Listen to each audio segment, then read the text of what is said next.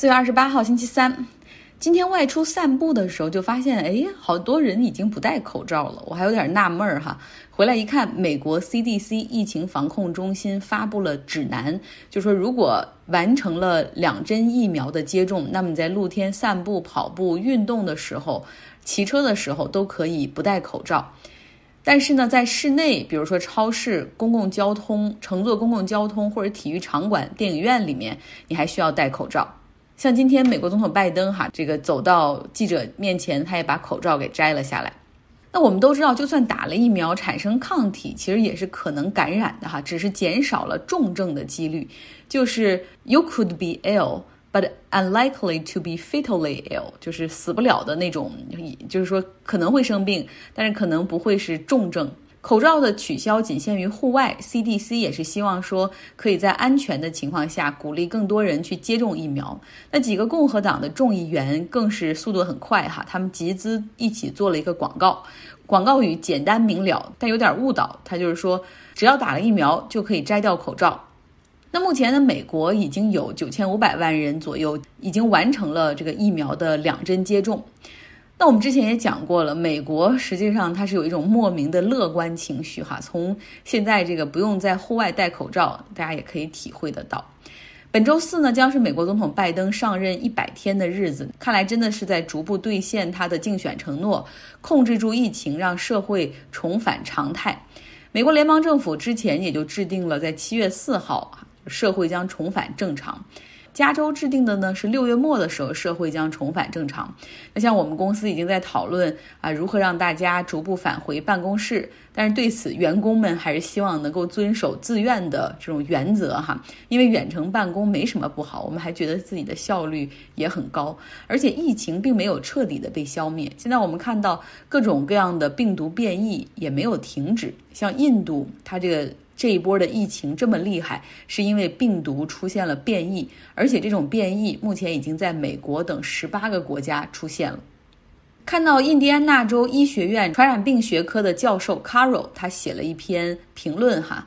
大家可以体会一下，就是他说，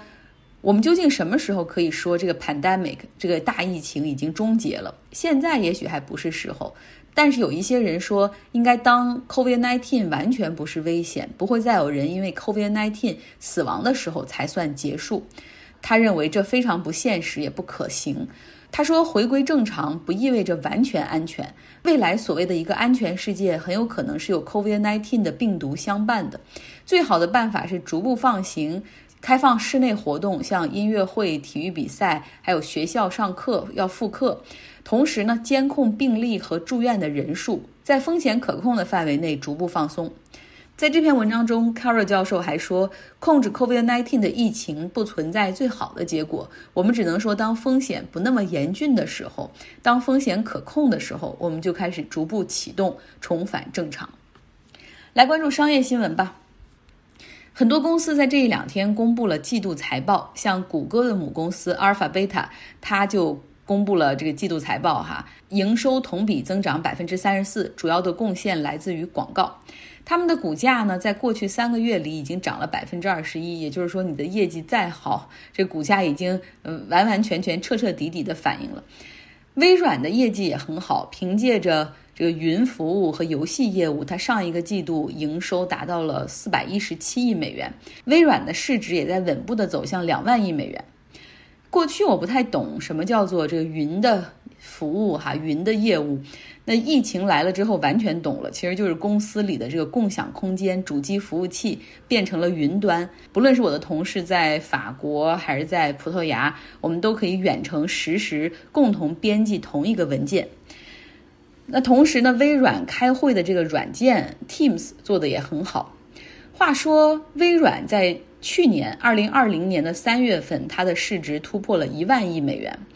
那这个是他们花了从一九七五年创始哈到这个二零二零年四十多年的时间，突破了一万亿美元。那现在从一万亿的市值到两万亿美元的市值，只要一年多就可以。所以你说美国股市？尤其是这个科技股是不是存在着严重的被高估呢？但是想去做空真的很难，尽管你觉得它已经有很大的泡沫了，但是这个做空还是需要等待很多的因素。特斯拉昨天公布了业绩，乍一看大家都觉得，哎呀，很好啊，创造了单季度的净利润最高。但实际上，他们今天的股价出现了下跌，哈，近百分之五。用 CNBC 王牌主持人 Kramer 的话，就是说，表面上看着很热闹，仔细研究一下就失望透顶。它的利润主要来源于卖比特币和卖碳排放的指标。福特、通用这样的老牌车企都在努力的开发纯电动的汽车，他们的销量很快会赶上来。那到时候你的碳排放指标还卖给谁呢？而且到时候市场上有那么多种电动车的选择，还有多少人愿意买这种交付比较困难、质量上还可能有点瑕疵的特斯拉呢？这 Kramer 还说哈，别误会，其实我也挺喜欢特斯拉这款车的，但是我真的认为马斯克他的有一些想法很不切实际，比如说他认为。Model Y 这款汽车会成为明年市场上最热卖的车型，这基本上是做梦。这个 Kramer 不要只以为他是一个 CNBC 的主持人哈，实际上他除了主持节目之外，他还经营着一家对冲基金公司以及一家金融新闻网站 The Street.com，所以他说话是很有分量的。来说说这个世界上最富有的两个人正在进行一场较量。马斯克和贝索斯感觉地球都不够他们较量，他们的这个较量要在外太空。那两个人投资的公司分别涉足了太空领域。那目前看起来，马斯克的 SpaceX 技高一筹，他获得了美国 NASA 2024年带宇航员登月飞船的建造设计这个订单。而贝索斯所投资的那家 Bring Oranges 蓝色起点公司，那他们对于这个结果表示很不满，他们已经向美国政府的类似于审计部门吧 GAO 提出了投诉，那指责 NASA 在最后时刻更改了合同竞争的标准。那对此，马斯克还发了一个推特，哈，故意要来气贝索斯。图片呢是贝索斯他这个揭开蓝色起点公司的登月计划，然后他所发的文字是：可惜你的飞船上不了轨道。蓝色起点公司它和 SpaceX 在这种太空经济的竞争中，它确实处于一个落后的位置。那像 SpaceX 他们。在去年和今年已经成功的将宇航员送上了国际空间站，但是这个蓝色起点公司呢，还没有能够尝到在 NASA 的招标中胜利的滋味儿。当然了，这个蓝色起点这家公司成立之初，它的这个目标就是帮助客户来发射卫星上轨道，然后把它控制在一个比较低的一个成本范围内哈。但是他后来也发现，你看像 SpaceX 这样的公司，通过获得 NASA 的合同，然后不仅得到了人员、技术的支持，还有资金的支持，这是一个短期内提升公司实力的很好的办法。你看技术有提升，同时这一单合同就可能有几亿美元或者十几亿美元。那这次竞标 NASA 的登月计划，蓝色起点公司其实并不是一个人在战斗，呃，就是他和军工制造商。洛克希德马丁、格鲁门、Draper，等于说他们四家公司哈一起合作投标，而那边的竞争对手就是 SpaceX，结果这蓝色起点公司输掉了哈，怪不得他们一定是要投诉哈，希望 NASA 可以重新考虑。最近我在除了看《大而不倒》这本书之外，还在看一本大部头的书，来自霍布斯鲍姆的年代四部曲中最后一部《极端年代》。年轻的时候喜欢读小说，现在只喜欢看历史。这本书是年代四部曲中的最后一部，哈，讲述的是二十世纪所发生的事情。这毫无疑问是人类历史上最残酷，也是战争范围最大、死亡人数最多的一个世纪。这作者基本上不是给我们梳理历史的事实，呃，而他认定哈，这读者一定是对局部历史和年代历史有一定基础的。从而呢，他是站在这些基本事实的基础上，进行了纵跨时间和事件的串联以及评论。哎，我觉得很有意思。像四五年前的时候，我当时家里的书架上有一套这个年代四部曲哈，结果呢，我每次都是打开又合上，打开又合上，就有点看不下去。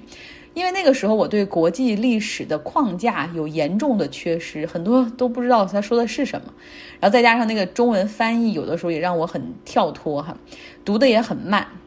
现在呢，就是经过这四五年的积累吧，我觉得是时候可以来看这本书了，有点带着朝圣的心理在看，所以我看的也很慢哈。经常就是这个作者的一两句话，我会仔细的阅读和体会。比如昨天晚上看的时候是一种感觉，然后今天早上打开一看，哎哦，还有好像感觉更多了一点。